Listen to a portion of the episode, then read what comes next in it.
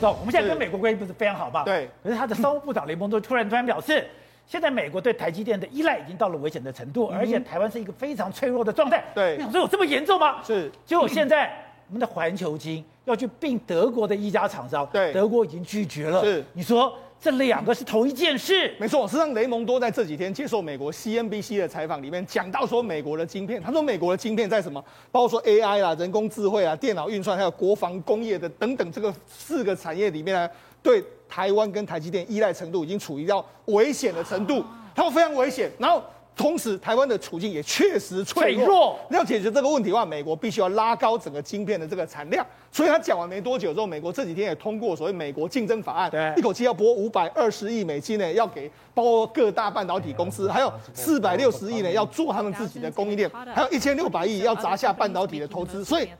美国也开始下重本，准备要这个投资这个半导体，因为他说一旦台湾真的台湾非常脆弱，如果台湾丢掉的时候，那没办法，一定对美国形成非常重大的冲击。所以我要自己来。对，说到自己来，好，那同那这跟台湾有什么关系呢？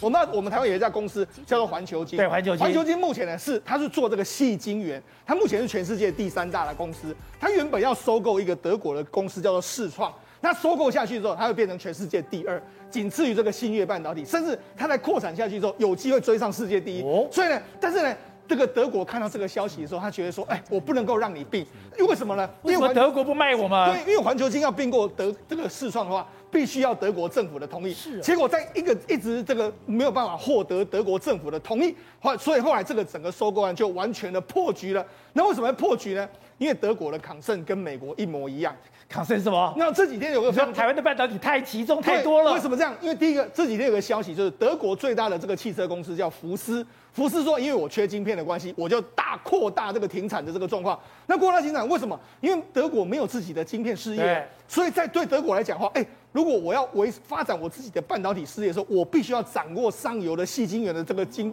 原料啊。那如果我还卖给这个环球晶的话，那我德国就没得玩啊。所以他为了这样做，他就把必须希望说他能够留在德国，甚至为德国自己所发展。那同时呢，回应美雷蒙多说了一件事嘛，万一我又这个都压在台湾的时候，对那是不是压力更大的一个情形？更脆弱嘛对，所以呢，这个就变成是台湾未来在收购的时候可能会遇到一些这个难题，甚至呢，那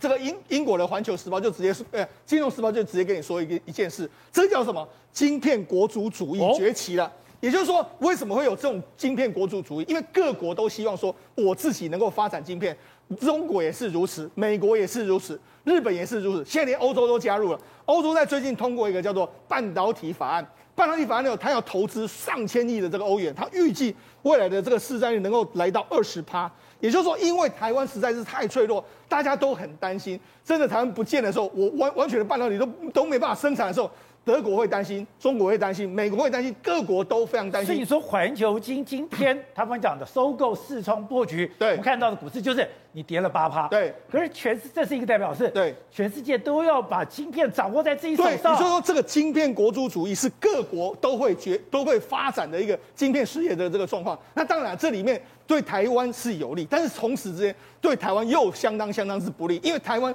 这种如同雷蒙多说了，台湾非常脆弱的局面的时候。大家会不会说，如果真的压在台湾的话，那会不会对未来的这个后坐力可能会更大的一个情形？